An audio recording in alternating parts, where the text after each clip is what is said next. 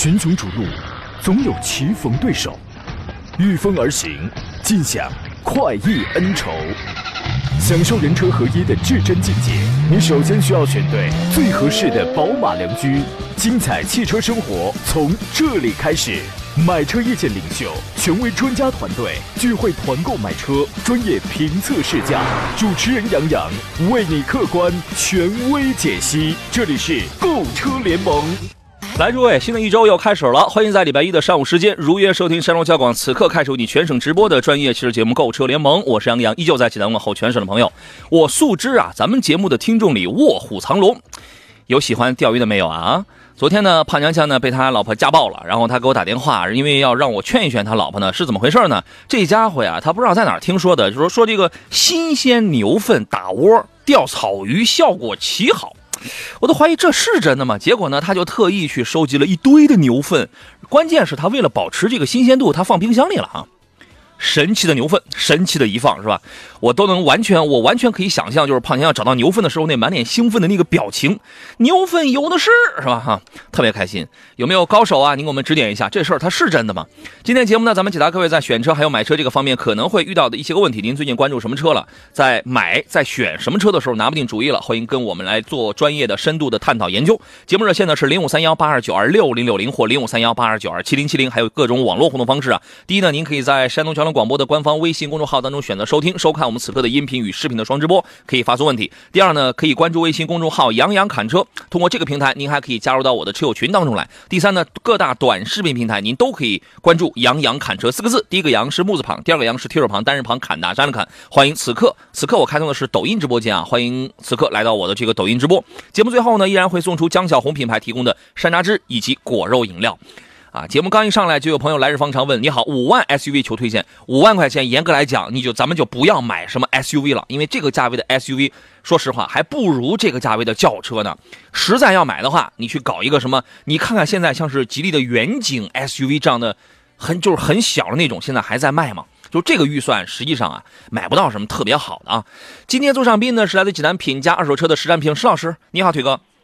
哎，杨好，购车友好。关于这个七月份即将上市的新车呢，我们之前陆续前瞻分析了，比如说新款的湿式双离合的荣威 rx 五 Plus、小鹏 G3i、呃路虎揽胜极光 L、吉利星越 L、奔腾 T99，搭载 2.0T 的瑞虎8，还有魏的 Machido，还有东风日产的全新奇骏。还剩几款不多了，我们给大家首先留出酝酿各自具体问题的时间，先说一下。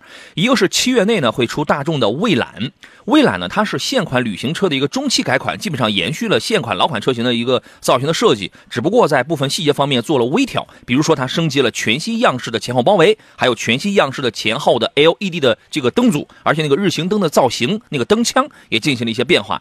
主要目的是要去提升它的时尚感，呃，这个后包围的底部还换了一个新样式的贯穿式的镀铬亮条，然后配了双边共两出的镀铬排气。内饰方面还是大众的一贯的风格，只不过换了一个全新样式的方向盘，然后对它那个多媒体的系统进行了一点升级。整个风格是没有变的，但是动力方面它变化是比较大，它把 1.4T 的还有 2.0T 的高功发动机全部都取消了，目前仅搭载 2.0T 的低功发动机。那么这个动力呢，我觉得这个属于是平平吧，平平，一百三十七千瓦，然后三百二十牛米。传动方面还是那个七档的湿式的双离合。旅行车在国内呢，它就是完全是不靠它去走量的，它是一种很文艺范儿的，就是这种存在啊。喜欢的人也相对也非常的这个小众。但是这一次的这个改变，只留了一款低功的这个发动机，我觉得这个真的是不太好理解啊。您对于这个车是一个什么样的评价呢？呃，就是刚才杨毅已经说了这个情况。其实现在整个这个旅行车的话，可能在国内这个汽车细分市场就是非常小众的一个一个市场，是吧？这种情况啊，呃，而且的话，呃，本身这款车的话，我觉得邱女士她也不是走量的一款车，这种情，嗯。然后其实现在这个一汽大众的话，我们说说到旅行车的话，其实还有另外一款比较接近的啊，那就是那个 CC 的猎装猎装车是吧？啊，Shooting Brake，它对对，也是接近旅行的这样的一款车型吧啊。嗯。但是我觉得这种旅行车的话，可能在一个相对说细分的市场里面，有一些车友会喜欢这类型的车型。嗯。它兼顾这个轿车的一个舒适和操驾控，然后同时呢又有一个比较实用的一个空间啊，比较充足的一个空间啊。用途是吧？嗯。对，哎，其实这两年我我偶尔发现，可能这个旅行车市场的话，我觉得可能。呃，这个喜欢的车友还逐渐多起来，嗯，是吧？就是这次的动力改装这块让人有有一些费解啊。还有一个车呢，是我们说了星越 L，但是还有另外一款车叫星越 S，也不知道为什么吉利它现在起名字为什么要把星越要单独列成是一个产品序列吗？星越 S 呢，其实还是原来星越的那个轿跑 SUV，还是那台车。但是星越 S 呢，有一些微微的一些变化。你比如说，它在外观上、内饰上增加了很多的个性化的这个元素，灯腔变了，中网变了，三段式的进气口的这个设计变了，就是而且还有一个颜色叫战机灰，战机灰的车身涂装，然后两侧的进气口还加入一个电光绿，啊，官方说我这叫霹雳魔爪的这个造型。我记得原来是不是有个饮料，还是有个 T 恤衫，是不是有有那个？logo 是吧？反正就是给你营造一个运动动感的这种样子嘛。然后侧面那个电光绿的修长的饰条，整个是贯穿其间，而且给你加了一个 CMA 的这种标志，代表我是从这个架构平台上出来的。整体的辨识度还是比较高，包括还有那个压尾等等等等。呃，内饰方面呢，中控台采用了它官方的名名名字叫做星际架感机舱的这种设设计理念，整体哎都是往这个驾驶员这一侧去这个倾斜的，而且用的是撞色的设计，大面积的纯黑点儿点缀着那种电光绿。视觉效果呢，可能挺符合年轻人的这种口味，而且也有运动座椅。动力方面也，呃，它这个是没有变化的，二点零 T。但是呢，它针对这个转向系统、制动系统、悬架系统，还有四驱系统，全部都引进了路特斯的专业团队参与了这个调教。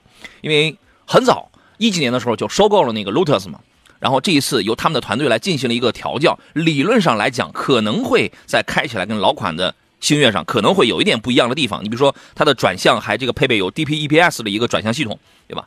这个车出来之后呢，其实它这个星越老款的星越，它也是一个非常小众的车子，就是玩家的车，很运动，很好玩。二三五、二四五的这个宽胎六倍轿跑 SUV，鲜有对手，很好玩。目前呢，就是在这个好玩的基础上又进行了一些优化的升级啊。您对于这个车是一个什么样的评价呢？嗯，我觉得算是一个那个大胆的尝试吧，因为本身你前面也说过，老款的新悦可能在这个市场里面，我觉得，呃，真的这个市场表现，从销量来说的话，还是非常小众的这么一款车型。嗯，那这次我觉得做了一个相对说比较这种新的一个尝试吧，这种情况，而且这几年我们来看的话，这种运动型的这种轿跑的这种 SUV 是吧，就跨界 SUV 的话，可能这个细分市场，特别是对年轻人还是有很大的一个吸引力。啊，我觉得希望这次这种改款或者我们说换代的话，能对这款新悦车型的话，希望有一个好的一个市场表现吧。嗯，对，这个车主要呢就是帅啊。另外呢，还有三款车受制于品牌力啊，基本上我判断不会是什么热销车型。除了你像是华晨新源的海狮这样的车，因为它属于是一种特殊用途的，比如说小企业主啊，就是这样特殊用途的车之外，其他的我个人确实觉得可看可不看。比如说凯翼炫界 Pro。凯翼呢是奇瑞家里的，就是原来有一波这个最早造那个，咱们说的直白一点的吧，小面包的啊，这然后这一波人呢，这个出来了是吧？出来之后咱们得拉一条这个生产生产线，然后出来 OK，咱们新弄一个牌子吧，就叫凯翼吧，反正还是那个出来的。这个炫界 Pro 呢，首先它是一款 SUV，前段时间公布了这个预预售价是起步价是七四九。那么基本上它要打一个错位竞争，它卖七四九，但它给的东西可能会很豪华。它有排量上是一点五升和一点五 T，要么是五档手动，要么是 CVT 这个这个变速器。亮点在 1.5T 的这个车型上，比如说卖个八万，卖个九万，但配置上它会它会比那些主流的国产车。真正大牌的一线的国产车在配置上，因为你那个价格八九万，你可能只能买一个标配嘛，配上它会非常的丰富，什么全系标配，无钥匙进入啊等等，手机的 CarPlay 啊，无线充电啊，WiFi 啊这些全都有，还有语音识别。我觉得这些东西啊，就是去吸引一下一些，嗯，预算可能不是很高的，同时呢，就是他对这个品牌的这种呃需求度不是特别大。我反正我就是要求一个务一个一个一个务实吧，但是他将面临一个问题是什么呢？我刚才所说的这些一线自主品牌起步价在八九万的，他们本身也在降价，也在降价。一个更一个相对来讲更高更高更高端的品牌已经有了大幅优惠来压低这个市场价，其实对他来说也是不是特别妙的。再加上它的品牌力微乎其微，好吧？这个车大家也可以关注一下啊，就是比较偏远地方的啊。还有一个是七月中下旬会出一个风光的五零零啊，风光五零零，你你说吧是吧？这个也是。它也是适合那种预算不高，但是对动力方面还有点追求的朋友。它因为它是一点五 T 的这个发动机，部分配置略有升级吧。啊，你觉得这两个车会出现很火的这种销售局面吗？嗯，本身的话，相对来说，我觉得风光五零零这这系列车型的话，主要做做一个这种性价比这个路线是吧？我觉得可能在一些四五线城市的话，还有一定的市场。但是凯翼这个车型的话，我觉得真的可能现在，呃，包括这整个产品定位或者市场表现的话，我觉得还是很难很难去定义它这个情况这一块儿啊。这我觉得可能早期的时候，它什么都大家都知道，从奇瑞分出来，可能经常打奇瑞凯翼是吧？现在可能这两年也就淡化奇瑞，老是提凯翼这个事情。但是我觉得不能再让它扯后腿了。对，但我觉得最起码的话，你从凯翼这个一个是产品的我们说品牌的一个定义，包括整个产品力的话，我觉得真的还是需要。下很大的一个功夫和努力。嗯对我们说这话呢，可能对于某些特殊的一些市场、特殊的人群来讲，可能不太适应啊。所以说呢，这个您就捡着听，您就捡着听。但是呢，基于我们的这个角度来判断，就是这样的车确实是你可买，但也可不买。好吧，另外最后一个车就是七月份，我们基本上把这个七月要上市的所有车型，基本咱们全都说全了。就是华晨鑫源的那个金海狮，它是一个中大型的 MPV，能坐九个人，因为它有二座、五座、六座、七座、九座，一共有十八种座椅，你可以选择，还有个二座版本，啊，这个是吧？呃，一点五升的、一点六升的、二点零升的这个车呢，它就是一个入门的一个价格比较低一点的这种 MPV 吧，就是低价格。大空间，我觉得对于一些小企业主啊，这个还是比较实用的。所以这个就是我一开始说的那种，哎，特殊用途。所以这个呢，你也可以关注，因为它也是前置后驱的这种面包的这种形式啊。以上呢，我们结合这几天陆续给大家来分享的，就是七月份你能见到的所有的这些个新车、这些项目了。有没有您特别关注的？也欢迎跟我们来进行探讨啊。来看大家挑车选车的问题，呃，小哥跟小小哥的问题是，老师说一下朗逸跟速腾吧。这俩车呢，其实还是有着很大的这个区别的定位。包括做工等等啊，还是有一些区别的，是吧？你看那个价格，你会发现，即便是相差不大，那还是有差价的啊。请石老师来分析一下这两个车子吧。对我们经常说的话，可能应该和朗逸的话，应该和宝来放在一块来比较，是吧？两款车比较接近。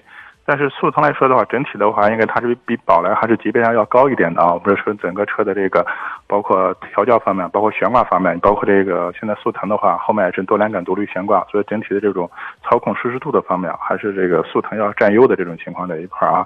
所以这两款车放在一块来比较的话，我觉得首先还是一个看看预算，是吧？这个预算啊，毕竟这个新车的包括指导价也好，还是优惠完以后的实际售价也好，还是有有差别。另外的话，可能你对这个车的具体要求啊。那你可能我们说就是一个代步工具啊，讲究经济实用的话，那我觉得朗逸没问题。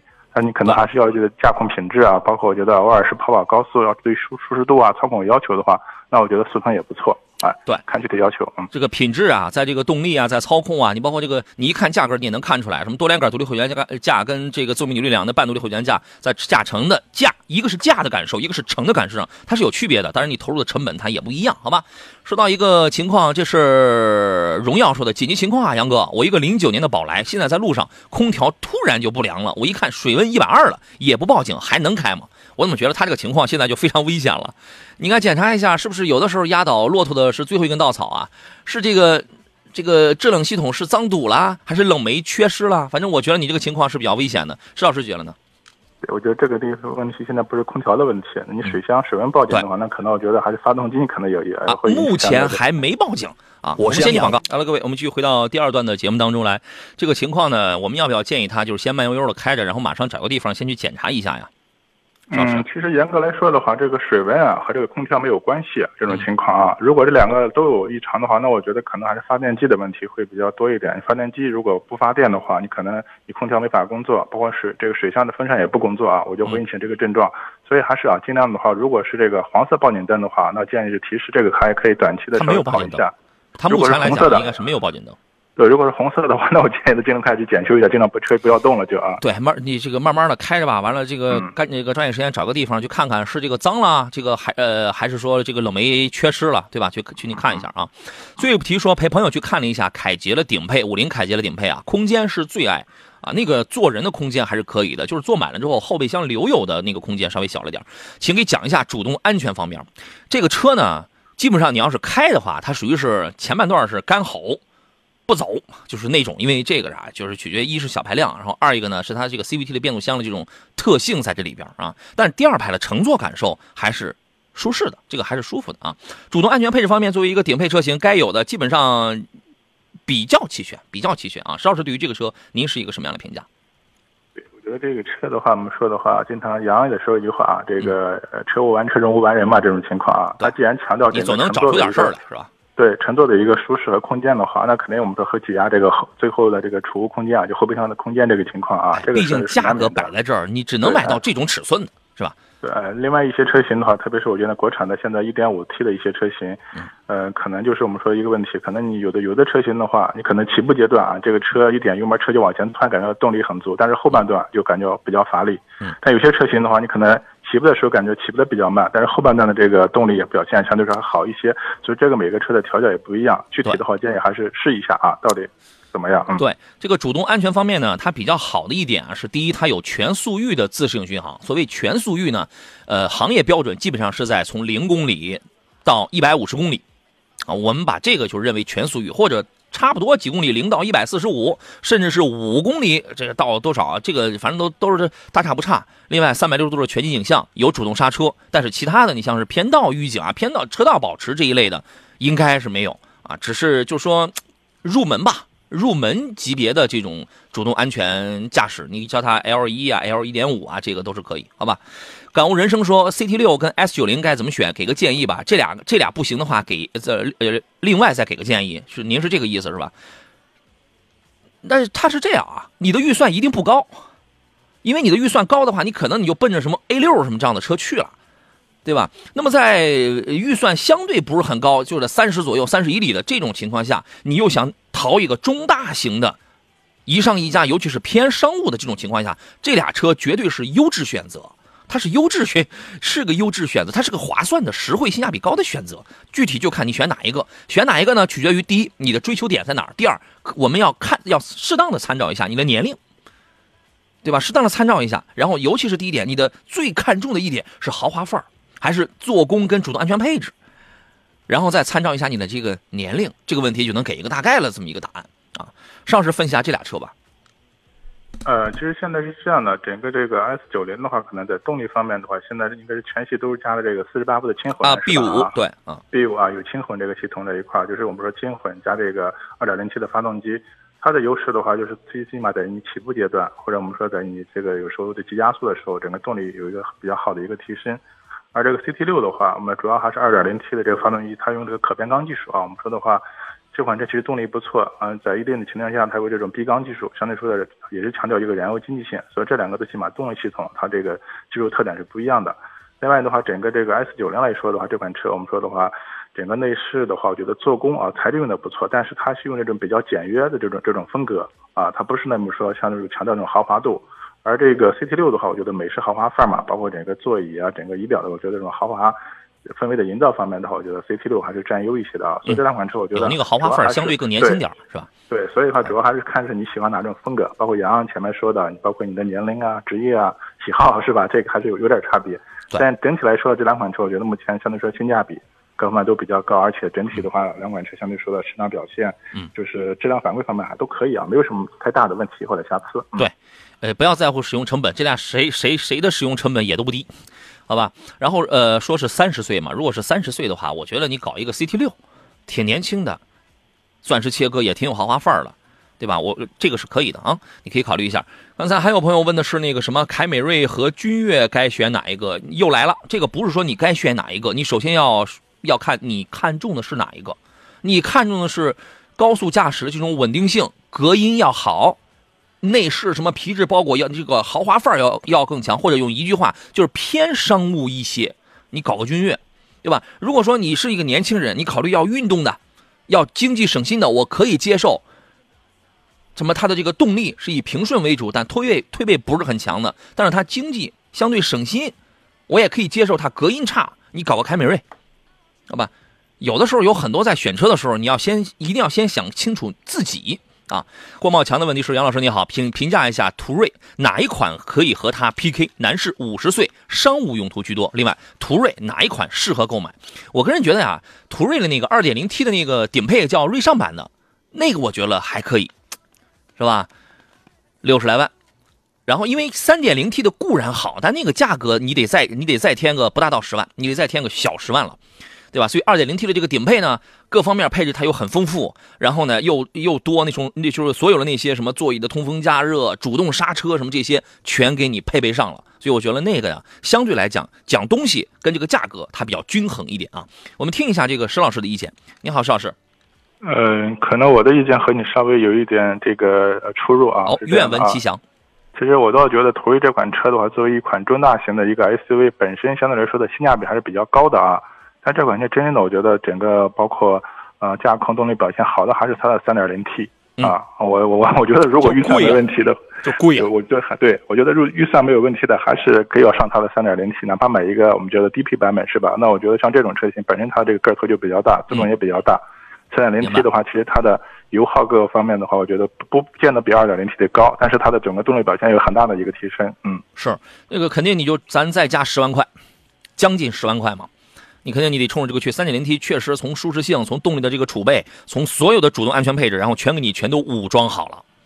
那么这个是肯定的啊！如果咱们的预算，咱们就是不想花到那么多钱，你这玩意儿这也是办完了这个七十多万了，是吧？如果不想花那么多，还想再稍微少一点的话，二点零 T 的那个顶配你可以看一下啊。那么它身边有哪些竞争对手呢？我个人觉得，你比如说我原来经常我会提那个沃尔沃的 x C 九零，现在也是五十来万，对吧？然后呢，还有你也可以看雷克萨斯的，这当然它每一个的特点、每一个的取向它不太一样。你也可以看，你比如说是雷克萨斯的 RX 的这个混动，它的优势。就在于你用这个东西的话，它有个多少年多少万公里的，它有个免费，而且它是很省心、很保值的这么这么一个选择。如果你同样你愿意花到七十万上的话，新款的奔驰 GLE，这个那你也可以考虑。还有什么其他的一些主流选手吗？你包括奥迪 Q7，都是同平台的这样的一些个姊妹兄弟啊。还有什么其他的车型推荐吗？邵老师？嗯，我觉得基本上就这几款吧。我觉得可以再去比较看一下啊。对，就是这几个呢，我觉得从品牌力呀，从整体的这个。营造的那种豪华程度，整体是比较接近的。当然，其他的还有什么林肯的飞行家什么这样的，你也可以看，只是说它品牌力稍微的会弱一点点，好吧？这个你可以考虑一下啊。然后呢，刚才我们还有朋友问了一个什么上汽 G 五零，上汽大通的这个 G 五零这个车怎么样？性价比高吗？这个车性价比我觉得还是真是不错的啊。邵老师对于这个车有什么好感吗？啊，这种车型呢，我觉得可能优势就是性价比，是吧？这个情况这一块啊，是吧？对，个头够大是吧？其实也没有太多精品车型是吧？这个，嗯，哎，这个精品车型还是有的，这个还这个还是有。你可以买一个什么？你可以买个 1.5T 的，1.5T，因为它现在呢，唯一啊就是配那个七档的，应该是个干式的双离合。这个在开起来的时候啊，因为你作为这么一款什么七座的一个中大型一个 MPV 来来讲的话，它的这个提速本来它就会比较慢，然后你在拥堵的情况下，它的这个变速箱一定会有卡顿的，这个一定会有。当然，这个车它就是性价比高，为什么呢？我花个十几万。我如果我不想花到买传奇 M 八什么那种大级别、那种大尺寸的话，这个算是一个价格低，同时空间尺寸又很大的，舒适性还不错的，好吧？这个车你可以研究一下啊。我们进入半天广告，稍事休息一下，回来之后呢，还剩半个钟头，选车买车的问题，咱们再接着聊。我是杨洋，这里是购车联盟。群雄逐鹿，总有棋逢对手，御风而行，尽享快意恩仇。享受人车合一的至臻境界，你首先需要选对最合适的宝马良驹。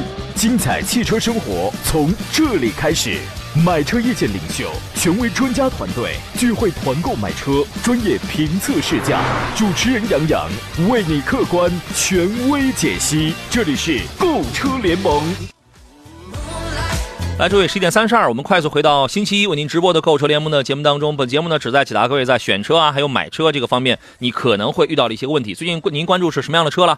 有什么新车马上要出来的？可能我们多少还知道点啊。呃，包括您在选车的时候，如果遇到了这个拿捏不定主意的情况，欢迎跟我们来进行交流。我是杨洋，这里是购车联盟直播热线呢是零五三幺八二九二六零六零或八二九二七零七零。另外，您还可以给我来有多种网络互动方式。您可以在山东交通广播这个微信公众号当中来听、来看我们的这个音频与视频的双直播，可以。发送问题。另外呢，您还可以在杨洋侃车的微信公众号节目以外关注这个微信公众号，给他发送“进群”两个字，就可以申请向我申请加入到我的这个车友群当中来，来认来认识更多的朋友。我也在群里边。另外呢，短视频平台您都可以搜索“杨洋侃车”，第一个“杨”是木字旁，您别打错字啊。第二个“杨”是提手旁，侃拿山的侃。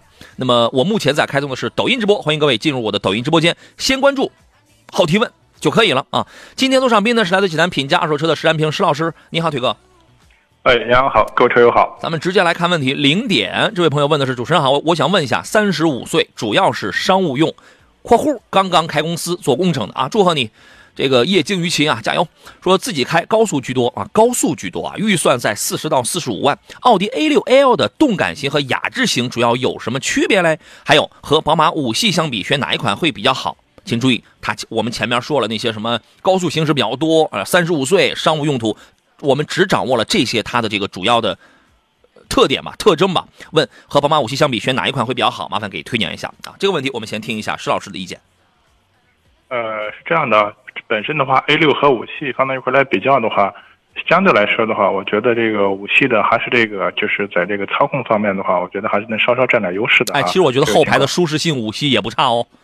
嗯，对，其实现在我觉得，包括这个奔驰、这个奔驰、宝马、奥迪有几个车型的话，我觉得大家互相融合啊，包括这特别像五系这种车型的话，呃，整体的舒适度也好，不像过去我们宝马老是老是强调操控是吧？硬邦邦，其实现是吧？嗯嗯，对，现在五系的我觉得整体的这个操控还包括舒适度都有很大的一个提升吧。你可以给它一个定义叫运动的舒适，就是它宝马是努力想在这个车当中找一个既能运动又能舒适，它想努力想找一个平衡点，对吧？对对，相对说，我觉得可能 A 六的话正好相反啊，他们之前主打舒适啊，现在比如说它也要讲这些驾控感受方面这种情况啊。是。所以两款车我觉得特点可能稍稍有一点这种这种差别。嗯。所以这个我觉得主要看你是喜欢哪种风格啊，这样啊。那么我个人会更加喜欢五系的这种既有操控，完了后排的那个舒适性也非常好。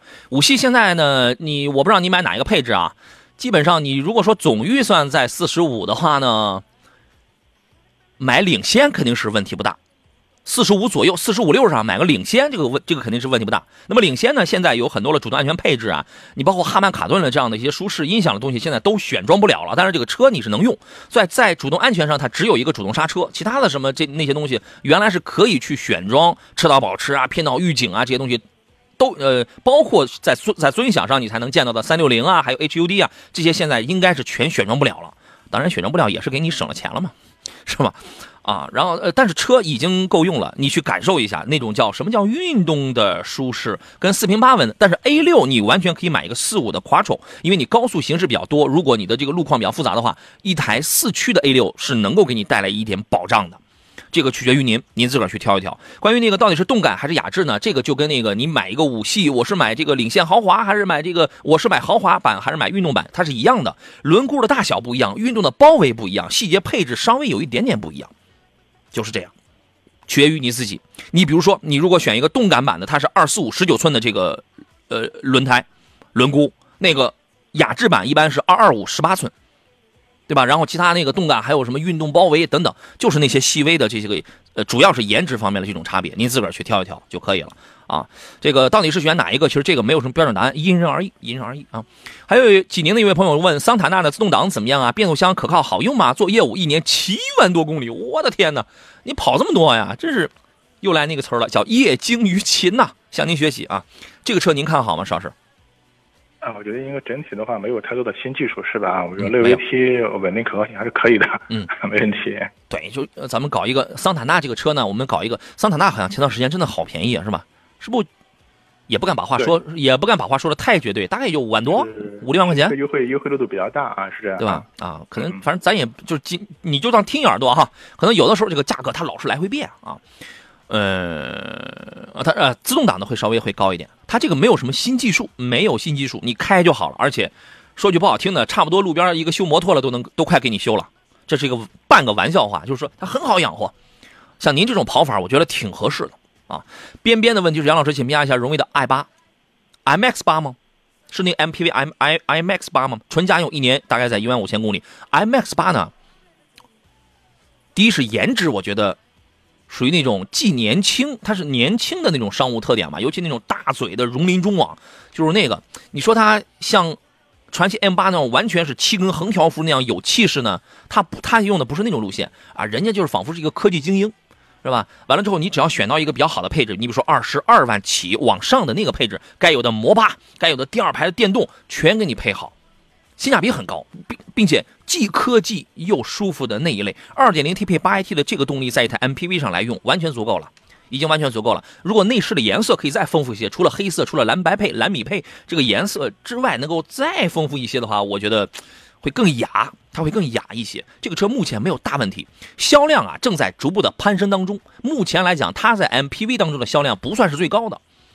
但是因为当然也有原因啊，它上市它上市时间也会比较晚，因为毕竟而且它是荣威家里的首台 MPV，发力的时候你往往它这个市场它需要慢慢的缓一阵儿，你知道吗？但是从这个车的品质上来讲，我觉得是一台比较精细的车子啊。邵老师对于这个车是一个什么样的观点呢？嗯，因为荣威这款车的话，应该是去年下半年上市吧。当时我觉得很多这种所谓的这个点亮点还比较多的，你包括前面说的什么磨巴、磨平这些东西啊，嗯，包括我觉得整个车的这种配色啊，就比较年轻，我觉得比较偏运动这种情况这一块啊。但实际上有些那个车友反馈的话，你包括所谓这些这么炫的一些科技配置啊，后期的我觉得它的实用性啊这方面，我觉得。啊，到底有多大？这个我觉得作为车主的话，你要也要去去去考虑一下这个情况。其他方面我倒觉得没什么这款车啊。你比如说年轻的家庭，嗯，对吧？尤其是那种年轻的家庭，因为一些中老年朋友可能会更加喜欢那种什么像传奇的 M 八什么这样的车子了。呃，最最直接的，我们说它那个摩巴吧，是吧？它可以在那个第二排和第三排之间，我们来回对对移动，是吧？老同志哪会用这个？对，我年轻人会喜欢这种东西啊，但是我觉得可能有些朋友的话，如果你不喜欢这种风格的话，可能感觉就是就有点这种鸡肋或者多余这种情况啊。老同志只会想这玩意儿电气化的程度越高，它是越容易坏。就是你不要去反驳他，老同志通常他都是这么想的，你知道吗？好吧，呃，谢谢张啊，他说杨洋辛苦了，太喜欢你主持了节目了，谢谢谢谢谢啊。呃，众善啊，我们刚才那个，我们抖音直播间陈浩洋老师还呃发表评论说，个人觉得马自达的车还不错，不追求操控，不太过，就是不太过于追求动力的，其实可以把阿拉金森的这个循环应用到了极致。对，就是它有很多的这个车啊，你比如说，原来最早的时候，我我我们拿那个马六叫弯道王子，是吧？后来呢，他发现他在你在中国你没有那么多弯道可以让你玩很多老百姓的就是说，哎，我想要这个动力跟这个操控性，我想要这种底盘的这种整体扎实程度，这种操控性。精准程度，但是呢，我不光是想要这个，更想要一个大空间啊！对我还想要点大空间的，我还想要我家人开着舒服的，因为毕竟我们国内没那么多弯儿，是吧？没有什么那么多发卡弯，怎么样怎么样？好，哎，越来越妥协。到现在第四代的这个呃呃马六 Atenza 的时候，你会发现它把那个运动特质越来越妥协，越来越妥协。所以现在整个车越做越长啊，越来越舒偏向舒适了啊。对，它是长了之后吧，你会发现啊，它在那种就是跟它同级别的中级车里边。它还真不算是多长的空空间，还真不算是多大的，对吧？它就是这样。完了之后呢，增强了车的舒适性，或者说在某些极端这这这个极端操控的情况下，你会觉得这个车信心不太够，不太那么足，就说软啊，在一些极端的操控下还是软。原来第一代马六的时候可没那么软，对吧？它它这个这个就是一个明显向市场妥协了这么一个产物，没有对错之分。没有对错之分啊！奋斗人生说：“杨哥好，突然好喜欢瑞虎三这个车呀，麻烦您给说下这个车。我对动力要求不太高，谢谢。你能告诉我，你为你是出于什么原因突然好喜欢这个车？是卖车的这个姑娘是吧？非常漂亮吗？服务态度非常优秀吗？是吧？这 这个车您是怎么看呢？”呃，其实我最近的话，电话公司的话，你你也好喜欢，收了一辆这个就是瑞虎七的瑞虎三啊，但是这款车的话 是一五年的，一五年的一款车型啊，也是自动一点六的这个这个高配车型啊。嗯。然后这款车其实我我正好也是开了开了一天，感感受了一下啊。其实我觉得整体的这个包括底盘啊，然后这个调教方面的还还不错。嗯。啊，包括我觉得这个这个动力方面，一点六的动力也也够用啊。嗯。但唯一的话，我觉得可能现在改一点五的了啊。对，因为现在还是款型的了，和新车还是有有差别啊，所以这款车我觉得最起码就是呃整个品控方面还是不错啊，相对说性价比也可以啊，这种情况啊，包括这个颜值方面，其实每年都有变化，现在是越变越漂亮，越越变越好看了啊，这个情况，嗯，我怀疑我的审美可能出现了问题啊，你要是拿新款和老款放在一块来比较，是吧？你不要老是跟这款和其他的放在一块来比较啊。是这样的啊，好在我这个人呢，从来不会以把我的个人眼光强加于诸位之上，这个我是肯定这是不会的，是吧？因为颜值这个东西啊，就是一千个人眼里有有有一千个哈姆雷特嘛，可能有人也觉得它这个挺漂亮，还有人觉得那个，哎，我你看那个网络上有有有很多人在吐槽那个一汽丰田的那个 Crown Kluger 那个陆放丑呢，很多人吐槽说白说白瞎了那个皇冠车标，说这个特别的丑。是吧？就是一千个人眼里，他有一千个哈姆雷特。我觉得你要是喜欢的话，您直接买就好了。这个没有啥特别大的一些个问题。你可以买个手动挡的，无非就是一个一点五升配一个五档手动的，技术呢不是多先进，但是你也挑不出什么 特别大的那种东西来啊。然后呢，啊，这个你包括也好用、好养、好维修，对吧？反正就是这样。内饰做工呢用料一般。但整个的配色跟设计风格是 OK 的。你这个这个小车在内饰上，你远远了你看一眼啊，你你你看看有没有那个路虎的这个中控的设计风格？我觉得有，有一有一点啊。反正这个车目前没什么大问题，你要是你要实在喜欢的话，你买就好了，就这样，好吧？呃，然后呢，还有朋友啊，好优啊，先说众善得爱的这位朋友的问题，锐际车怎么样？这个车我觉得没有大问题，你直接买就好了。邵老师有什么要叮嘱的吗？嗯，对，因为这款车虽然上市到现在的话，就是销量一般嘛，但是整体反馈应该包括还不错啊，没有什么还行，一个月全国能卖个几千台啊。对啊，但主要我觉得可能还是大家对它的这个价格，因为过去这个福特多么都降价是吧？但这款车其实上市到现在。相对说价格还比较稳定啊，销量好啊，是吧？销量是算是在他这个家族里边，除了锐界就是他，算是就这俩兄弟卖的是最好的了。所以你的观点，你的结论是啊？我觉得看好，可可以入手啊，直接买就行啊。好又说探岳现在还能买吗？那石老师你劝一下。我觉得还是等一等吧啊，因为现在这个这个这个颗粒物捕捉器这个问题是吧？这个到现在来说的话，最起码厂家没有正式的一个一个一个答复或者怎么去解决这个情况啊。好啦，听明白了吧？以后就别再问了好吗？您这是担着多大的风险？你是有多喜欢这个？你这顶风作案啊你？好吗？我们进入今天节目的最后一段广告。哇，时间好快，又只留给又只剩最后的十几分钟了，咱们进广告吧。好了，诸位，留给我们的时间只有十几分钟了。郭茂强说：“杨老师，途锐有 GPS 吗？你这个 GPS 指的是什么意思？”石老师，这个郭先生想表达的是什么意思？呃，这个我不是导航还是怎么着呢？解这个这个情况的一块啊。啊，一般我们说的 GPS 的话，要么就是这个车载导航啊，对，要么就是很多这种分期贷款的车，它作为类似 GPS 定位啊。我觉得他问的肯定不是这个。我不知道你说的是哪一方面啊？这种情况啊。他问的肯定。现在。从我们实际应用来看，现在很多我觉得车友的话用这个手机导航可能胜过这个车载的这个这个导航，是吧？这种情况啊，对呀。所以我不知道他具体说哪一个点。对呀，好吧，这个您看一下配置表。刚才有朋友问了是老鱼头，这位朋友问的是红旗的 HS 七啊，然后说就是说他挺喜欢这个车，但是不知道小毛病多不多。A 呃 HS 七呢是一个性价比特别高的车子。我们在上个礼拜的时候，咱们节目当中有一位听众。他是首先他已经有了一台 A 呃 HS 七了，对，是 H 九，他有了一台 HS 七了，然后呢，他想再买一台 H 九，把这个七呢给他孩子开，红旗之家，这是这是上个礼拜我们节目上有有一位听众当时问的，我印象非常深刻，当时他问这个 A 这个 H 九能不能买嘛啊，七这个车您是怎么您是一个什么样的评价呢？呃，应该是前段时间吧，正好去那个路过那个红旗四 S 店啊，啊，进去看了几款车，特别是这个红旗的 HS 七这款车啊，啊，仔细看了一下，我觉得确实整个这个豪华这种氛围的营造上，不管是车的外观，嗯，还有内饰的一些材料做工，包括配置方面，我觉得这款车真的是还是呃非常，我觉得如果价格来看的话，就性价比非常高，物超所值这么一款车型，对对，哎。而且整体来看，这款车其实现在销量四 S 店给我反馈的话，销量还是在增加的啊。我觉得这个车你如果买个二点零 T 的，好像就意义不是太大。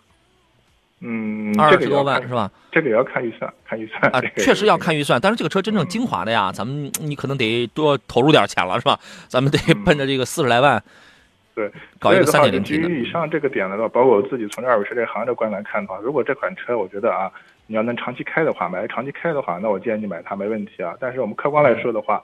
现在总体来说的话，还是属于相对于说这种保有量比较偏低、保值优势的车型。对，而且呢，使用成本偏高三点零 T 的这个性价比很高，该有的豪华度非常好，但市区十六七升油，你这个东西那你就得算一算，你搞一个二点零 T 的，它的油耗可能市区就十二三升油。啊，反正这个也得算。但目前来讲呢，这个车暂时还没有爆出。你说小毛病可能因人而异，每个人遇到的情况，每个人他都会有有一个反应，可能会不太一样。但是没有说出现那种比较明显、很集中啊一票人的那种大的通病，这个是没有的。这个暂时它是没有的。这个车从配置、从豪华度、从功能上是很是很香，但你要付出一定的使用成本，尤其是 3.0T 的，好吧？呃啊，郭茂强说，我打错了，是 GPF。颗粒物捕捉器呗，对吧？颗粒物捕捉器，没听说过途锐有堵的。它就是现在很多品牌它都有这个 GPF，但不是说有这个东西它都堵，是吧？包括你这个大众的车也是来看的话，我觉得可能我们接触的还是一些相对二十万呃以内或者左右的这种车型啊，其他车型听的还比较少啊。对啊，你看我们直播间北方的星辰这位朋友，你真你真懂郭茂强，我觉得你俩真的是拜把子呀。他说，哎，可能那个途锐车主想问的是有没有颗粒物捕捉器这个问题。你进来，我出去，是吧？我觉得你 你能预测是吧？上知天文地理啊，你能预测呀这个。呃，节目最后了，这个我们要呃，今天有人问到那个凯美瑞是吧？我们说一下这个凯美瑞。凯美瑞呢，目前有有一个消息，很有可能会搭一个 2.4T 的一个发动机。什么时间呢？根据凯美瑞的改款这个节奏来讲，因为现款的凯美瑞是一七年发布的，是一七年发布的，基本上它五年四五年左右它有一个换代，那么基本上就是明年，哎，二零二二年，或者说是，反正至少是明年是亮个相啊，或者是怎么着的，或者说转过二零二三年来。正式上市，这个是有可能的。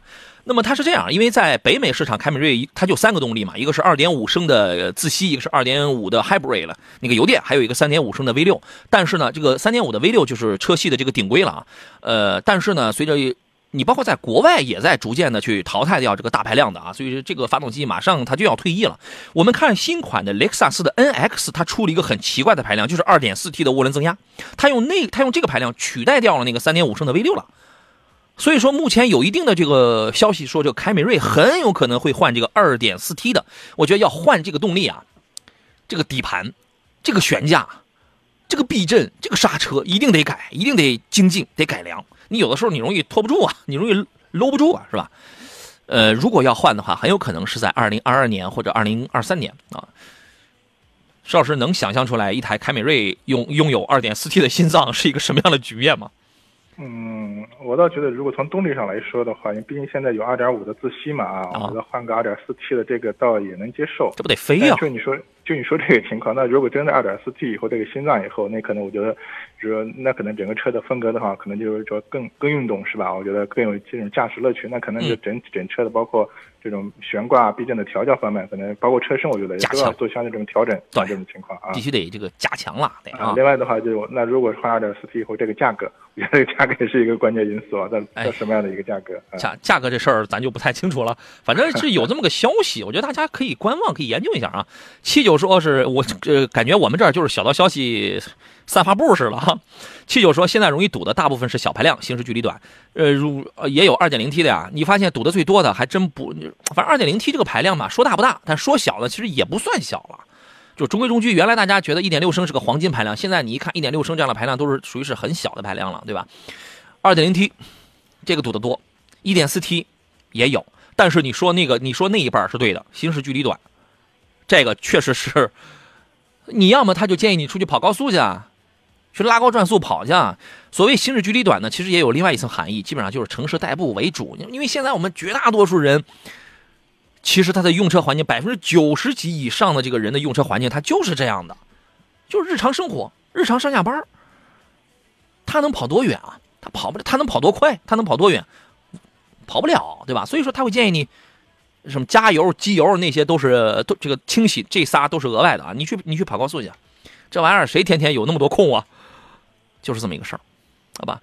送出我们今天的这个三份奖品啊，要送给刚才谁说这个可盼着中奖来着？微微小兵是吧？行，今天有一个奖品也留给您，好吧？微微小兵还有这个边边，另外我从这个抖音上再抽一位啊。从抖音上，咱们再抽取一位朋友啊，送给张弓长张张这位朋友，好吧？您三位呢都可以获得由江小红品牌给你们提供的健康饮品山楂汁跟果肉阿胶炖枣的果肉饮料了，有一个组合。呃，马上就就是今天，马上把地址发给我，好吧？在杨洋侃车了我的这个抖音账号当中给我发一个私信，发来地址，然后我今天提供给他们，本周他们就可以安排这个快递了啊。呃，最后要说一个新车是全新的宝马二系，将在七月八号进行首发，也就是三天之后啊，两三天之后，它将在七月八号会举办一个英国的古德伍德速度节上，会进行一个全球的首发。啊，宝马的一个 Clear 的一个后驱平台，Clear 不仅有前驱，还有这个后驱平台呢，这是二系从二零一四年推出以来的第一次换代，呃，先亮相，然后今年的。夏末吧，夏季末段吧，应该会正式上市。它没有像这个四系 Coupe 那样用一个非常夸张的竖形大嘴的中网，反正我看那个照片呢，基本上很朴素、很常规啊，很常规。